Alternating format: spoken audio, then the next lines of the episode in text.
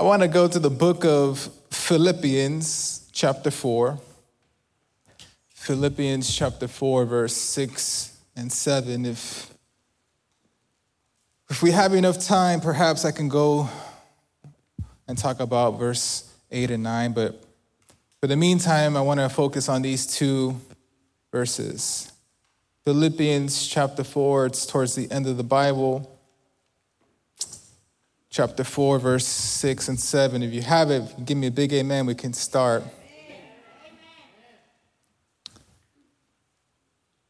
It says, Do not be anxious about anything,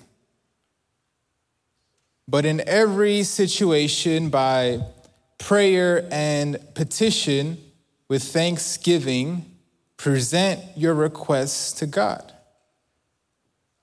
And the peace of God, which transcends all understanding, will guard your hearts and your minds in Jesus Christ.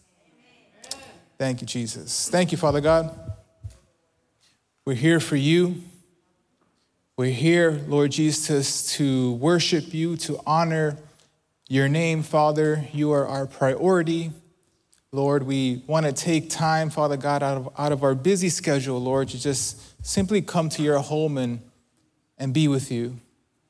And so I thank you for your presence. I thank you for being here with us, Holy Spirit. We want to glorify your name. Thank you for each and every person that has taken the time, Lord Jesus, to, to be here. I pray that you bless them, Father God. But more importantly, I pray that you change them, that you work in their hearts that you open their eyes, that you can speak to us through your word. And so we do this all in your name, Father God. Amen and amen. amen. You can take your seat. Um, as of lately, I think one of the things that the Lord has been working in my life is learning how to uh, really depend on Him um, learning how to trust in Him, right? And it seems like it seems like more than ever uh, we need we need more of His peace. That through certain circumstances in life, through things that you experience difficulties, problems, whatever situation that you're in, it seems like that what ultimately can give you rest and comfort is the peace of God. And so I wonder if there's anyone here who needs God's peace. It's interesting, given what's happening around the world, um, it, can, it cannot be more obvious that as a church, in fact, as as the human race, as people in general, we just we need his peace, right? Given with COVID and all these variants, given the um, vaccines that exist, do we wear the mask? Do we not wear the mask? Do we come to church? Do we not come to church? Do we be more cautious given how many people have passed away? That ought to bring some sort of fear, doesn't it? The fact that our economy is in a terrible place, our government doesn't seem like they know what they're doing, racism is still a problem. We hear stories of school shootings, violent crimes, unemployment, illegal immigration. That has to bring worry to your mind. That has to make you anxious. And then perhaps there are people who are simply just tired. People who have given up, people who don't know what to do. Maybe there's just people who that you mentioned that the Lord is coming soon. They get scared because they feel like they're not ready. Because they lack a true relationship with God. All these things sometimes brings anxiety into our lives. It brings worry into our lives. It makes us stress because you're worried about your kids and you're worried about your job and you're worried about what you're going through and what the future is going to look like. And all these things are happening in your mind. And the Apostle Paul talks about this to the church of Philippi. He's actually writing them this letter from prison, and the church is dealing with their own form of persecution outside of the church, but also they have these conflicts that are happening inside of the church. And in this letter, he addresses those issues, but he also brings up the fact that we ought to stand firm, right, in Jesus. But then he talks about anxiety, he talks about peace. And I want to share with you those two things. Today, I want to talk about anxiety and, and peace. Paul gives us the problem. He said, Your problem is your anxiety, but he also gives us the solution. He said, The solution to your anxiety is peace. So I want to share with you three points that I see real quickly of how we can apply this peace that God has for us in our lives, but it's just like anything else in life. You have to put in the work, you have to make a decision. You have to take action because it's just not going to happen, right? And so the first thing that I see is that Paul says, don't be anxious. Don't be anxious. Look at verse 6. It says, don't be anxious about anything. That's easier said than done, right? It seems impossible to, to not worry. It seems impossible to not have anxiety. Just look at what's happening around the world. Look at what I'm going through, right? You're worried about your job, perhaps. You're worried about, about, about, I don't know, your future, your finances, right? You feel like you want to escape. You have fear. You panic. You're, you're, you're, you're, you're always paranoid. Maybe you're always stressed and you can't sleep. You're overthinking every situation. And Paul's saying, don't be anxious. He's, he's, he's commanding them, don't worry about anything. Says, don't be anxious. What is, what is anxiety? Anxiety is when your mind is worried about something or someone. The Greek word for anxious is mer, mer, mer, Mermna, something like that. which comes from the word meritzo, which is another Greek word, which means to, it means to divide and, and separate, right? That's what anxiety does to your mind. It divides and it separates your mind into this, all these different pieces. That's why you're worried about this and you're worried about that, and you overthink this, and you overthink that, and you're anxious about all these things in your life because your mind is literally dividing itself into pieces. But Paul says in verse 6 do not be anxious about anything. What does that mean? He's saying, don't worry literally about anything in your life. Don't worry about any little thing that you're going through. It doesn't mean, listen to this, he's not saying forget about everything. He, he, he's not saying, you know what, don't worry about your debt or your family or your problems or your struggles. He, he's not saying go live your life, right? You only live once, enjoy it, YOLO, right?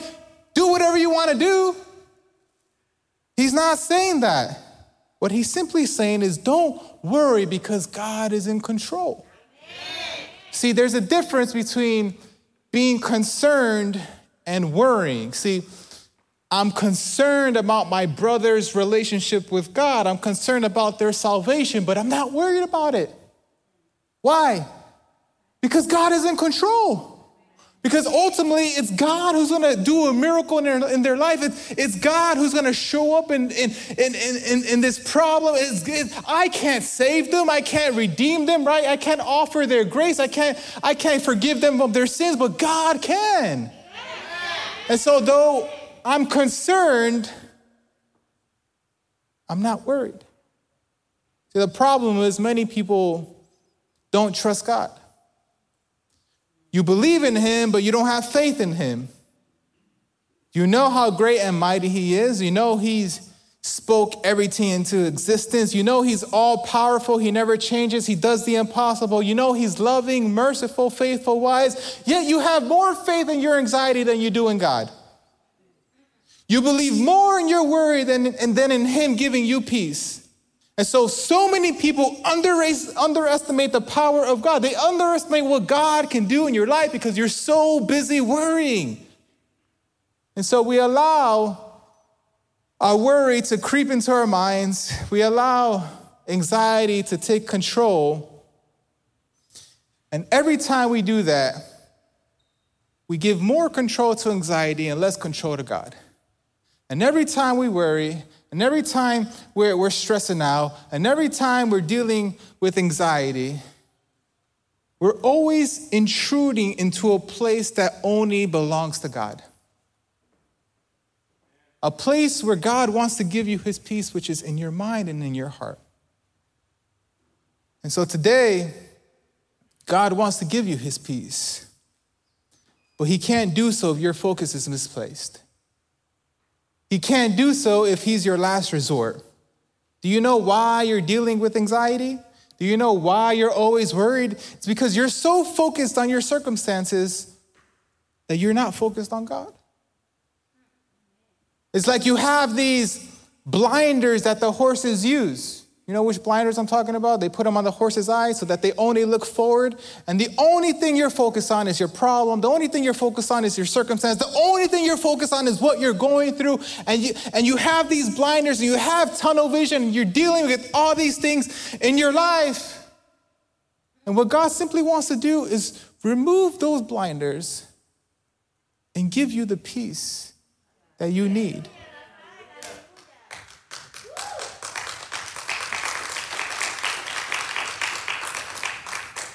What have you been anxious about?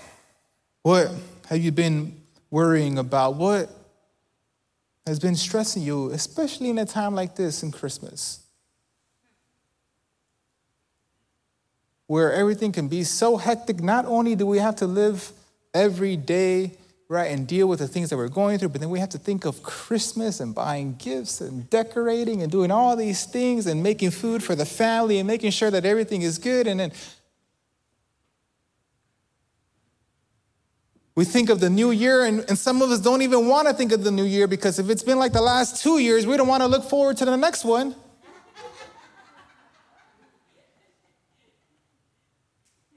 But it's in these moments where, where God wants to give you peace. He wants to give you rest. He wants to give you hope. But there are certain things He wants you to do first. Just like verse 6 says, don't be anxious. The first thing that God wants you to do is to not be anxious, is to not worry and depend on Him. Trust in Him. Bring it to Him. So, the second thing that I see is that we have to start praying. Look at verse 6 again.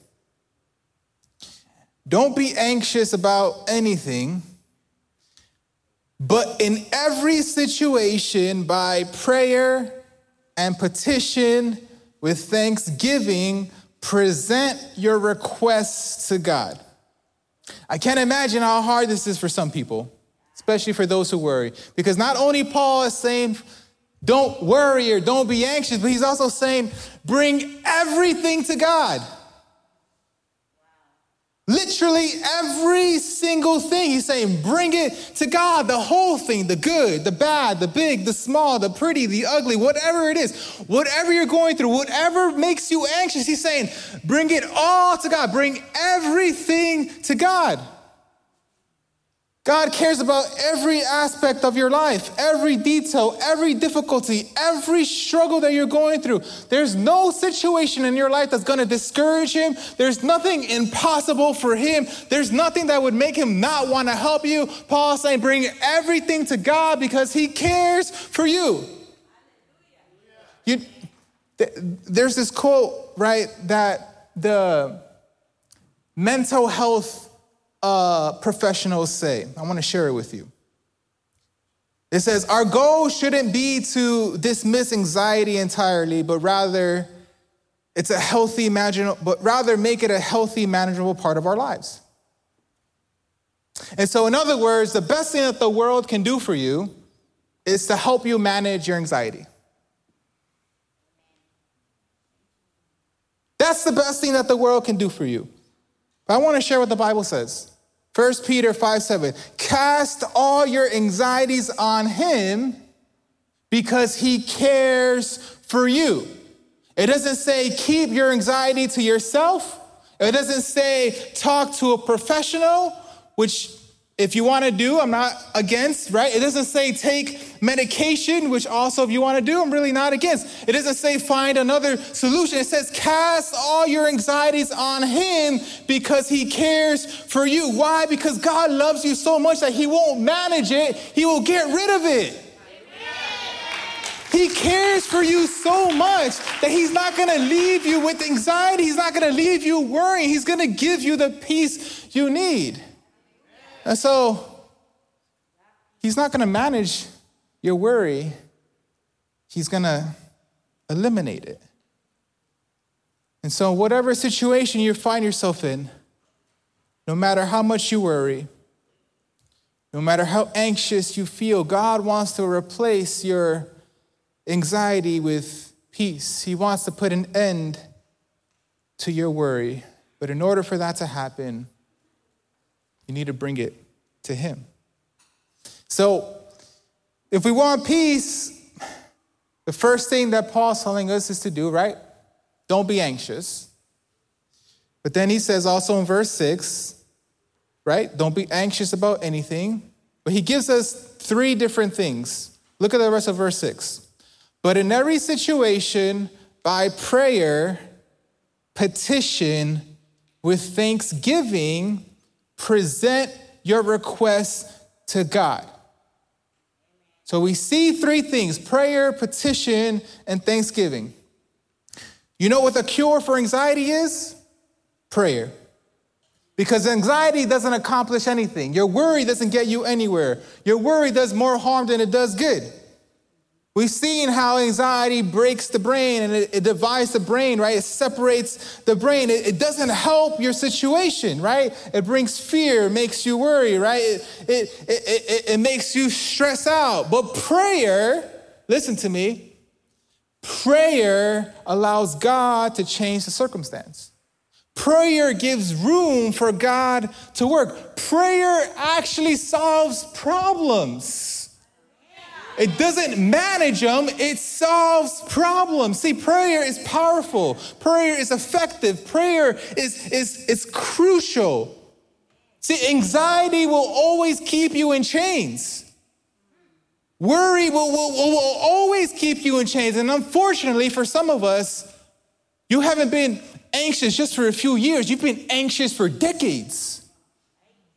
You've been in chains for so long that it's just part of your life. It's natural to you. Oh, but if there's someone who prays, if someone who gets on their knees and they bring it to God, the chains of anxiety, the chains of stress, the chains of worry, the chains of depression are to break in Jesus' name. Why? Because God is greater than your anxiety. He's greater than your worry. He's greater than your stress. He's looking for people to depend on him. He's looking for people to seek him. He's looking for people who are willing to pray. You can always tell whether someone is praying or not. Just look at how much they worry. They're always quick to worry but slow to pray. How many are guilty of that? We have no problem when it comes to worrying. We have no problem feeling anxious. In fact, if it was a job requirement, a job qualification, many of us would be hired on the spot. If all I have to do is worry, I'll be the expert in that situation. I'm more than qualified. But when it comes to prayer, it's a different situation. Because now we don't want to pray. Because it's just easier to be anxious. It's easier to, to worry about the situation. How is it that the first thing that Paul wants us to do is not just is just is not to just not be anxious, but he also says, pray. But oftentimes prayer is the last thing we do, it's our last resort. We have no problem solving our own issues. We have no problem going to other people, but it's in those moments when you feel like you can't do it alone, you come to a realization that you need to pray. And I give you a tip? Start praying now. Don't wait till tomorrow. Don't wait for the new year to come. The fact that you're worried is a sign that you need to bring it to God. The fact that you're stressing out, the fact that you're feeling anxious and you don't know what to do should be a, a, a, a sign. It should, an, an, alarm should go off in your head. Well, I, I need to bring this to God. I don't know what to do. I'm going through certain situations in my life. I need to bring it to God. Pray today. Bring it to God today. You can walk, you could have walked into church, right? With your anxiety and your worry and your situations.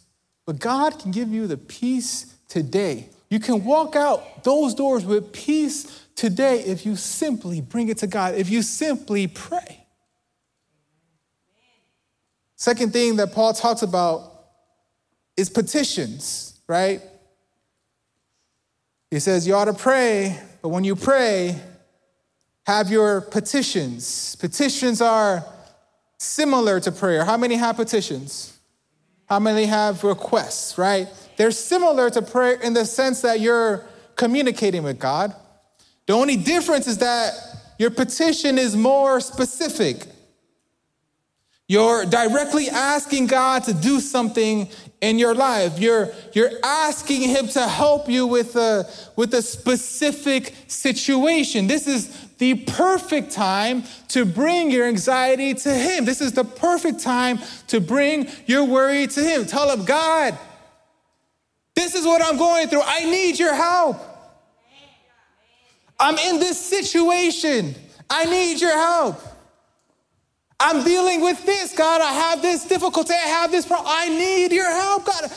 A petition is asking God for help, is bringing it to Him. So he's saying, have your petitions, leave it in his hands. And if it's according to God's will, he will answer your prayer.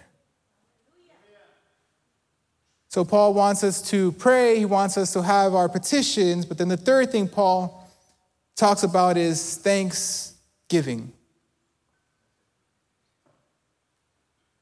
1 Thessalonians 5:18 says, "Give all or give thanks in all circumstances, for this is God's will for you in Christ Jesus. It's interesting that it doesn't say give thanks uh, for all circumstances, rather, it says give thanks in all circumstances. In other words, whatever circumstance you're in, give thanks. Thank Him in your worry. Thank Him in your struggle. Thank Him when, when, when you're feeling depressed. Thank Him when you're in your anxiety. I know it's hard to do, but this is what His Word is telling us. He's saying, don't give thanks in everything that you're going through, give thanks in the very thing that you're going through. In your circumstance, in your difficulty, He's saying, give thanks. Give thanks in all circumstances, which means it's continual. It's something that you do on a regular basis. You give, you give thanks all the time, no matter what you're going through. He says, give thanks in all circumstances. And so, if you want peace in your life, if you truly want to experience God's peace today, He's saying, don't be anxious. Pray. Bring your petitions to Him and do so with thankfulness. Give thanks. If you do these things, according to what Paul is saying, you ought to receive God's peace. But it's interesting what happens when we have this peace. Which brings me to my last point. We are to not be anxious, right? We are to pray. And my last point is the peace of God. Look at verse 7. And the peace of God, which transcends all understanding, will guard your hearts and your minds in Christ Jesus. The Bible describes three aspects of peace.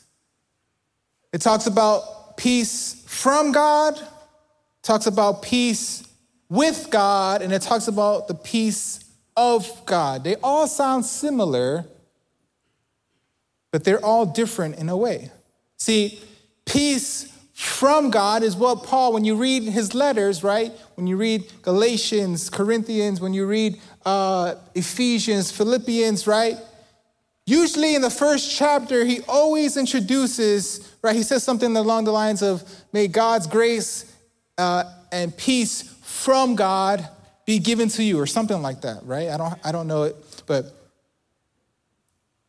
And what Paul essentially is saying is that the peace that comes from God is a gift to us. It's a gift from God. Now, the peace of God is what every believer has. Is that the moment you give your life to Jesus, the moment you surrender your life and you accept him as your Lord and Savior, the moment you put your, your, your, your, your faith and your trust and you start to believe in him and you believe in what he did on the cross and you become a Christian, now you have the peace of God. The peace from God is a gift. The peace of God is what he gives you when you believe in him. But Paul then talks about this peace uh, or sorry, uh, that was the peace with God. But now Paul talks about this peace of God, which is what he says in verse 7. And he defines it as it transcends all understanding, which means that you can't explain it, you can't understand it. Whether you're a believer or non believer, whether you're a theologian or a scholar or a pastor, no matter how spiritual you are, it transcends all understanding. The only thing you can do is experience it. You can't explain it to the person next to you. The only thing you can do is receive it and experience His peace. It's the only thing you can do. Why is this so important? Because the peace of God only comes from God. Because only God can give you this kind of peace. You see, there are so many counterfeit pieces that exist in our world today. What they'll tell you is go hike in nature and relax yourself. Or do breathing exercises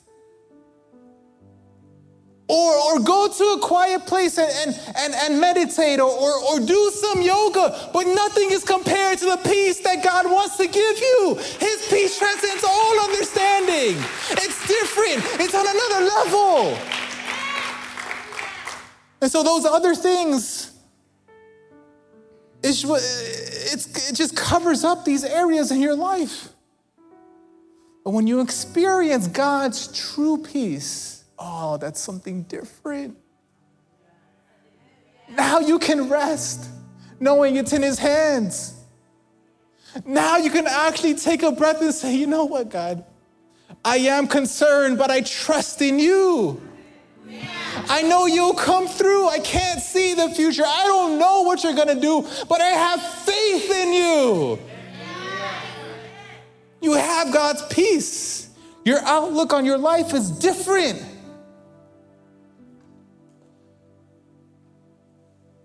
But then he talks about something interesting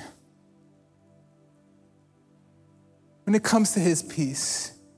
Because the rest of verse 7 says that the peace of God will transcend all understanding, it will guard your hearts and your minds in Jesus Christ.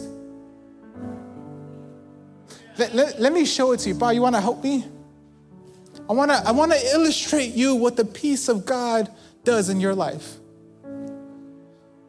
You see, Paul Paul uses this he, he, he uses this military language where he says the peace of God right transcends all understanding, but it will guard your heart and your mind. And so the language that he uses is like a soldier who's guarding a king. And so my dad is going to be peace, the very peace of God, the peace that God wants to give you during your anxiety and your worry. And I'm going to represent the Christians who have God's peace. And so wherever you go, if you walk, just walk. Wherever you go, the peace of God is going to follow you.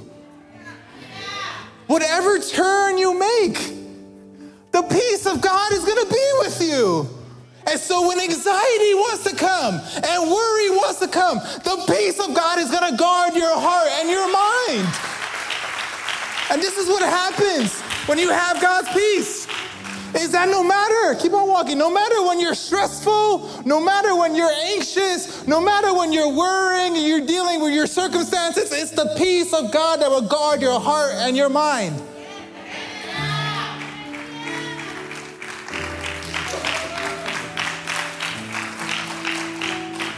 But you know what happens?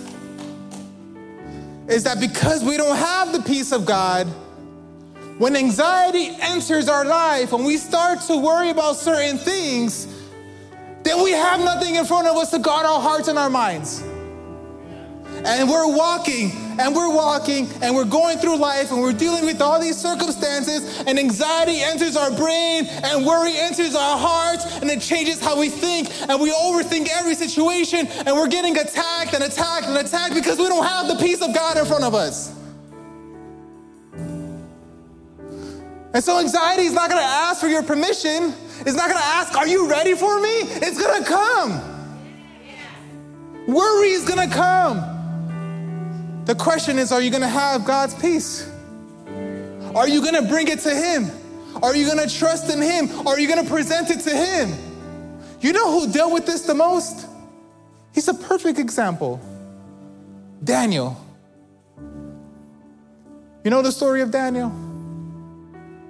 King Darius wanted to appoint Daniel to be in charge of, of, of all the kingdom, kind of like Joseph, where, where, where he was supposed to be in charge, right? But Daniel was just a faithful worker. He was good, and, and, and King Darius liked Daniel so much that he wanted to make him in charge of all of his kingdom.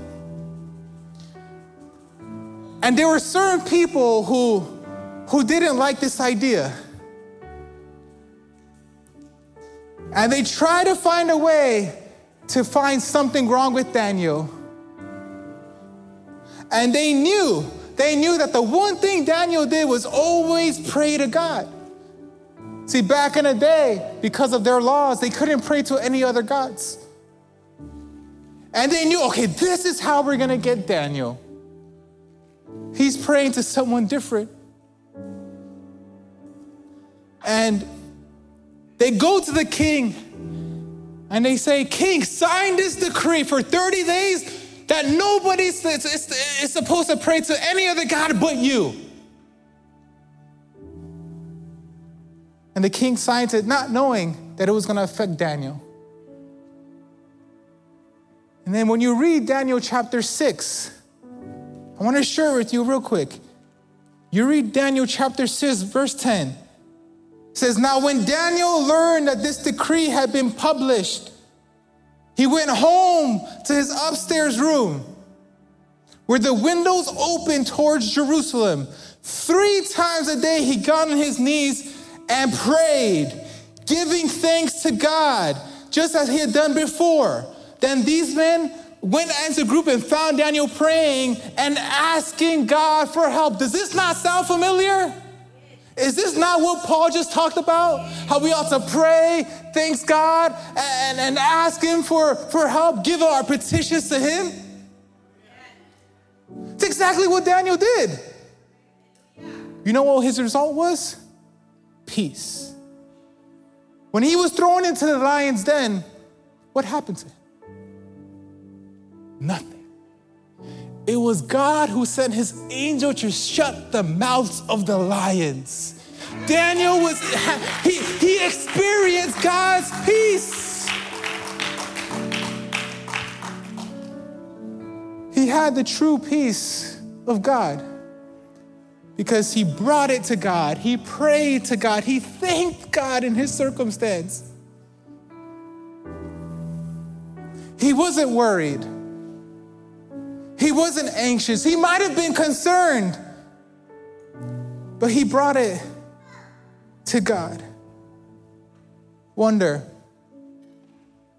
if anyone wants to experience God's peace today.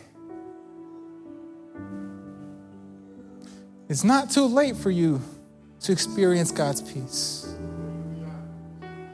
You might have given up on God, thinking that God can't show up in your circumstance. But He wants to give you His peace today. You might be worried, you might feel anxious, but it's God who wants to give you His peace.